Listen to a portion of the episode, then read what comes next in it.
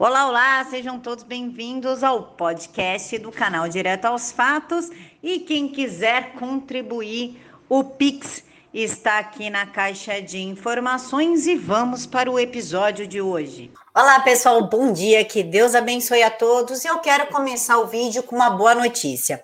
O passaporte sanitário, aquele que pretendia separar os bons que se vacinaram dos maus que não têm preocupação com a saúde da humanidade, não passou na Câmara dos Deputados. Segundo o deputado Carlos Jordi, acabamos de rejeitar o requerimento de urgência do PL 1674 de 2021 que cria o passaporte sanitário.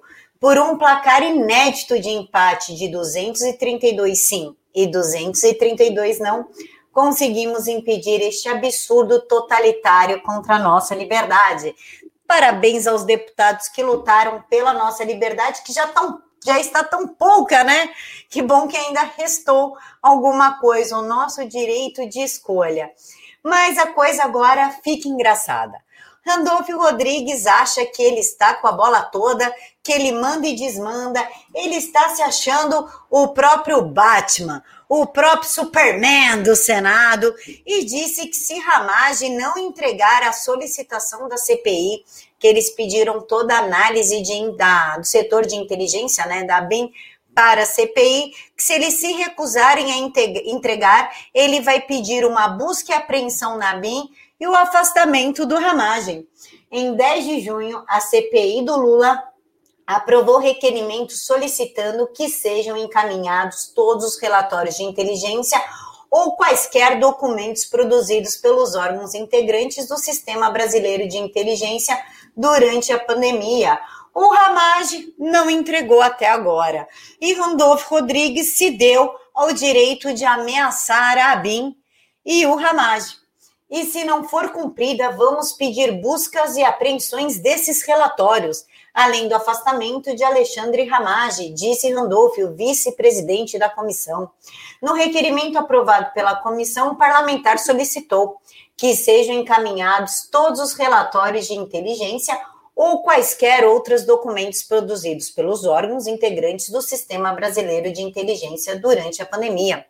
Para justificar a recusa a entregar documentos, o Gabinete de Segurança Institucional, o GSI, que é comandado pelo general Augusto Heleno, argumentou que há procedimentos próprios para exibição de documentos de inteligência elaborado pela BIM. Agora o desafio, vai Randolph, enfrenta o Hamas, enfrenta o general Heleno, tô louca para ver o resultado disso. E por falar em gente maluca e vitimista, a gente tem que falar de um novo tipo de minoria.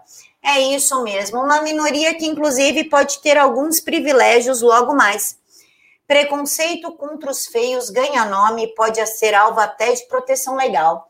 Vários estudos apontam que os mais belos são sempre beneficiados nas notas, nas promoções e até nas penas de prisão. As muito feias que me perdoem, escreveu Vinícius de Moraes. Mas beleza é fundamental. Anos atrás, esses versos pacíficos, embora cruéis.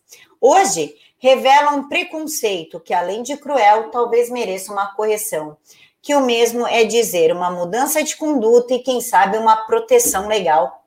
Porque o preconceito tem nome, Lookings. Desconhecido o termo, confesso, mas David Brooks explicou tudo no jornal The New York Times. É um jornal esquerdista bem conhecido, por sinal. Segundo o colunista, lookism significa valorizar em excesso os belos e, sobretudo, discriminar contra os feios, não apenas em matéria sentimental, em todas as áreas da vida, do ensino à carreira profissional, sem esquecer as sentenças da justiça. Mais um tipo de vitimismo, mesmo porque o que é bonito para mim pode ser feio para vocês.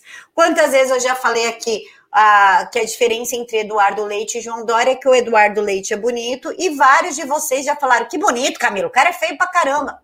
Ok, para vocês ele é feio, para mim ele é bonito. Como determinar o que é feio, o que é bonito em uma pessoa, se tem gosto para tantos? E falando em profissionais, vemos aí tanta gente feia como Mark Zuckerberg, Bill Gates, ou vai dizer para mim que o Bill Gates é bonito, ou até o Lula. Pronto, o Lula foi o cara mais poderoso do país e de bonito ele não tem nem a barba. como determinar se uma pessoa é bonita ou feia e se ela merece ou não ter alguns privilégios. Então, se eu me considerar feia, eu vou na justiça e peço proteção, vai ter cota para feio? Se tiver, a gente já, né, já vê alguma vantagem nisso. Gente, é um absurdo. É simplesmente um absurdo. Já tem gordofobia, homofobia, transfobia, misoginia e agora tem feiofobia. Eu vou parar de brincar com isso antes que eu dê ideia de alguma coisa que possa se tornar realidade. Inclusive, eu tenho uma notícia ruim para vocês. O presidente da comissão do voto impresso afirma que a tendência é de não aprovação. Paulo Eduardo Martins mencionou a articulação do Supremo Tribunal Federal para barrar medidas. Infelizmente, nós temos aí um Congresso que tem o rabo preso deve ao Supremo Tribunal Federal. A maioria daquele Congresso está com processos engavetados e são usados, claro, como forma de chantagem. E foi assim que os ministros conseguiram desarticular totalmente a aprovação do voto impresso, que estava sendo é, aprovado pela maioria do Congresso. Tanto que o Lira falou que só montou a comissão porque tinha muitos parlamentares pedindo, e após a articulação de Alexandre de Moraes, Gilmar Mendes, Dias Toffoli e Barroso, os líderes dos partidos trocaram seus líderes dentro da Câmara dos Deputados para que eles votassem contra o voto impresso. E com isso a sociedade toma um revés. Então nós já sabemos que precisamos votar de uma outra forma em 2022. E para a gente terminar as bizarrices do dia, Douglas Luiz, que é um jogador de futebol, é réu em ação judicial do grupo Arco-Íris de Cidadania LGBT que visa obrigar o jogador a usar a camiseta 24 do Brasil. A Confederação Brasileira de Futebol pode ser obrigada a usar o número 24 em um de seus jogadores na seleção brasileira durante a Copa América.